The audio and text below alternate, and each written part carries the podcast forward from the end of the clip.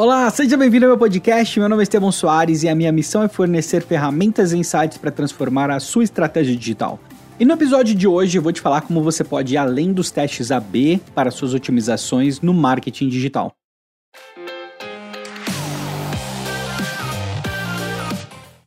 Os testes AB, eles acabaram se tornando a forma padrão de otimização no marketing digital, tanto para conteúdo como para anúncios. É muito comum você ver os profissionais assim é, comentando muito a respeito de testes AB. E ok, acho que é uma boa prática, né? Especialmente se você tiver verba.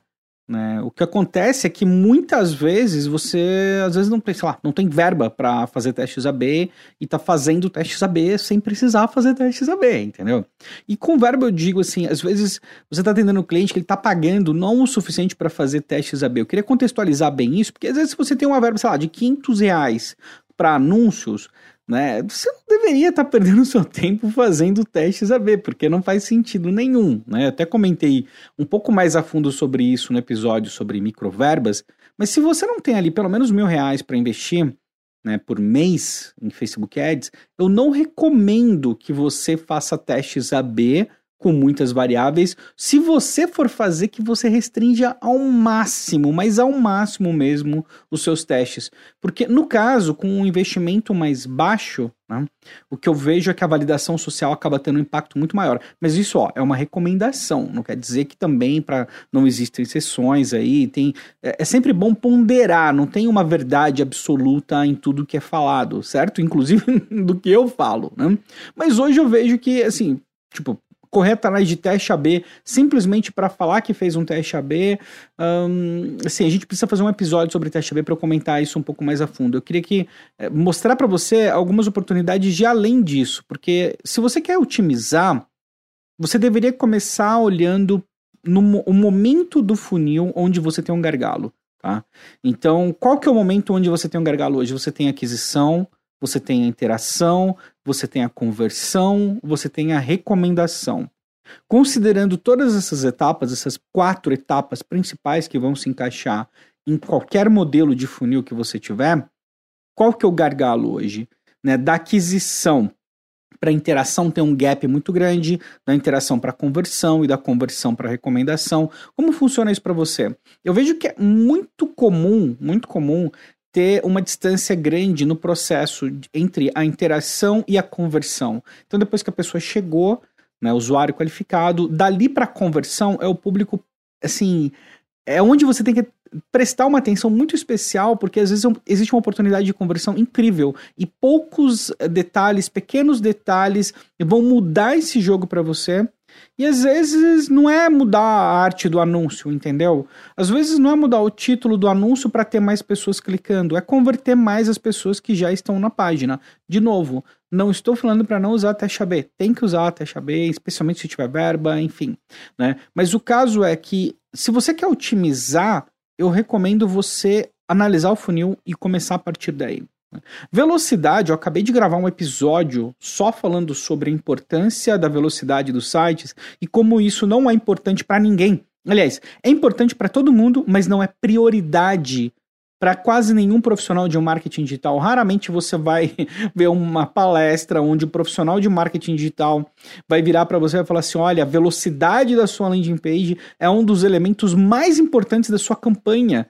É raríssimo você ver isso. Você vê diversas outras coisas, técnicas, hacks, etc. E tudo muito valioso, tudo muito importante. Mas a velocidade é um elemento importantíssimo se você quiser otimizar suas conversões. O que eu acredito que seja do seu interesse. Né?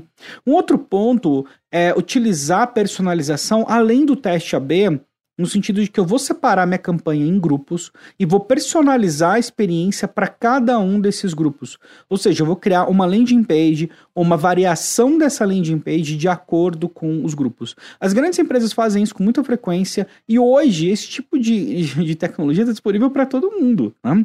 Então, até vou te falar um pouco sobre isso, porque as, a maioria das ferramentas de landing page avançadas elas deixam você customizar a experiência da landing page com base em parâmetros UTM do Google, né? Do Google, né? Enfim, parâmetros UTM da URL, na verdade, não é do Google.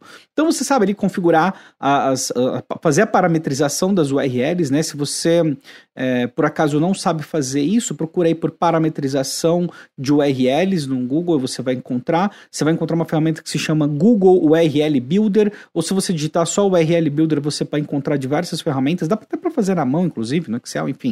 Né? Não, não precisa de nada especial, gratuito, enfim. Você vai colocar parâmetros nessa URL.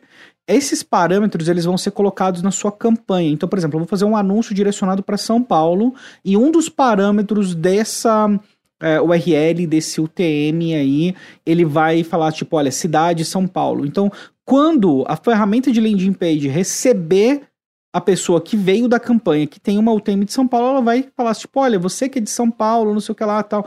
Ou seja, eu vou customizar o conteúdo, vou utilizar conteúdo dinâmico para é, é, entregar uma experiência específica para esse usuário. É um recurso um pouco mais avançado, mas eu acredito muito que a personalização ela é importantíssima hoje. Né? Ainda mais para quando é produto local, quando é produto onde a região da pessoa é importante, ou quando tem algum fator que diferencia muito pessoas diferentes dentro do seu público ou que vai impactar diretamente na escolha do produto do serviço, acaba sendo algo fundamental. E não só isso, às vezes fala, Estevam, pô, não, não manjo, não, não quero utilizar nada complexo aí, não quero usar essas landing pages com recursos mais avançados. Você pode criar landing pages separadas e direcionar, fazer pequenas variações. Pega alguma ferramenta que permite você duplicar páginas né, e faz pequenas alterações e simplesmente cria um anúncio anúncio direciona aquela porcentagem, aquela parte do público para essa experiência personalizada.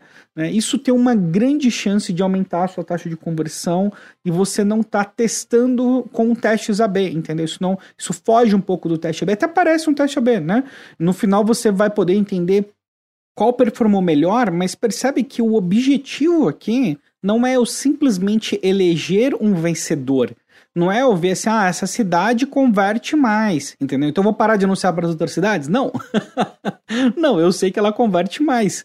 Né? Eu tenho uma informação relevante, mas eu não vou deixar de anunciar para outras cidades. Eu, a minha ideia é, no final, né, no frigir dos ovos, o que acontece ali é que eu tenho, por, por ter uma experiência personalizada para grupos de usuários distintos, a minha taxa de conversão aumenta. Né? Então, um outro ponto importante para você otimizar é um fluxo contínuo de aquisição né? Talvez um, eu preciso até gravar o episódio onde eu vou falar dos meus maiores erros de 2019. Esse foi um deles, esse foi um deles, né? O processo contínuo de aquisição e tratamento e follow-up automático. Né? Isso é muito importante. Tem, por exemplo, ali no blog, tem algumas formas de fazer captação, mas esse follow-up contínuo, qualificado, a otimização dessa qualificação, de forma contínua é algo muito importante. Né? Então, assim, você basicamente é a campanha de topo de funil considerando o funil dinâmico. Né? Então, eu estou sempre ali adquirindo um público novo, mas eu estou otimizando essa aquisição para garantir que as pessoas que estão chegando sejam cada vez mais as pessoas que estão qualificadas. É um processo normal de qualificação, na verdade, mas foge do teste AB, entendeu? Então, assim, é, eu gostaria, eu resolvi gravar o episódio porque, assim, tem muitas oportunidades além do teste AB tem muitas oportunidades além de ferramentas mais complexas. Mas, assim, hoje, se você quiser utilizar ferramentas mais complexas, recursos mais avançados, eles com certeza vão ser muito bem-vindos e vão te ajudar a diferenciar no mercado. É só tomar cuidado aí com a questão do foco que é importante. No final, né, aquele resuminho, teste AB, super importante, mas a velocidade do seu site, da sua landing page, é um elemento crucial. Eu acho que eu vou bater muito nessa tecla daqui para frente, porque eu acho que isso tem um potencial de gerar resultados muito bons para você. Então eu provavelmente vou falar isso algumas vezes.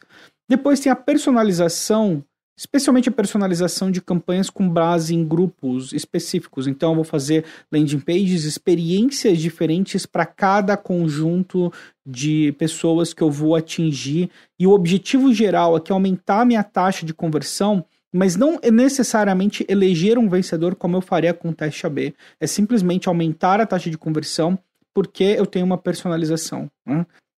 E por fim, a otimização contínua do seu topo de funil. Né? Porque isso vai ajudar você a ter uma recorrência, mas aqui não é recorrência necessariamente financeira, no caso, mas uma recorrência de leads qualificados. Isso é bem importante, isso é muito importante. Então, são elementos que, de uma forma, eles são básicos, mas a execução depende muito da sua priorização, né? Você vai precisar priorizar isso como estratégia. Eu acredito que essas são estratégias bem eficientes. No final, o que vai funcionar melhor para você é você olhar o seu funil, mapear o seu funil, entender onde está o gargalo e começar a partir dali a sua otimização. Né? Não simplesmente assume que um teste AB vai ser a sua melhor opção, porque existem muitas outras coisas para a gente fazer além de um teste AB.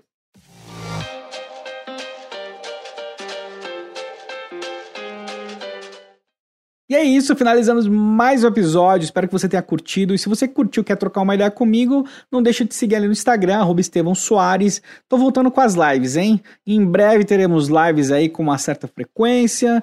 Então, tô sentindo muita falta de trocar ideia ao vivo, né? Além do podcast. Então, as lives do Instagram são ótimas para isso. Acompanha lá, indica aí para seus amigos também. E a gente se fala em breve. Um grande abraço.